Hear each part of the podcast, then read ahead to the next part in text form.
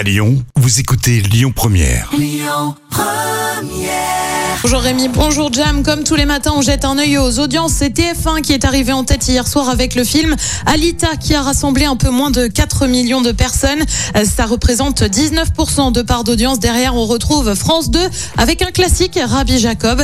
M6 complète le podium avec un nouveau numéro de Capital consacré aux champions du discount. L'actu du jour, c'est le nom du représentant de la France à l'Eurovision Junior. Il s'appelle Enzo. Il a 13 ans et il va donc défendre les couleurs tricolores le 19 décembre prochain sur France 2.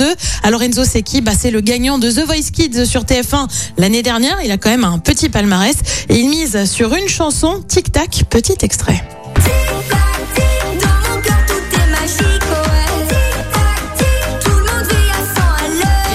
C'est la France hein, qui est tenante du titre. C'est Valentina qui s'était imposée l'année dernière lors d'une soirée suivie par un peu plus d'un million de téléspectateurs. Et puis, on reste dans le monde de la chanson avec une émission qui cartonne The Voice. C'est bien, l'édition All Stars reviendra sur la chaîne, annonce faite par le groupe, à raison d'une émission tous les 2-3 ans, comme ça se fait avec Colanta. The Voice All Stars, c'est en moyenne un peu moins de 4 millions de fidèles pour chaque émission. Euh, Côté programme, ce soir sur TF1, on retrouve Astérix et Obélix, Mission Cléopâtre.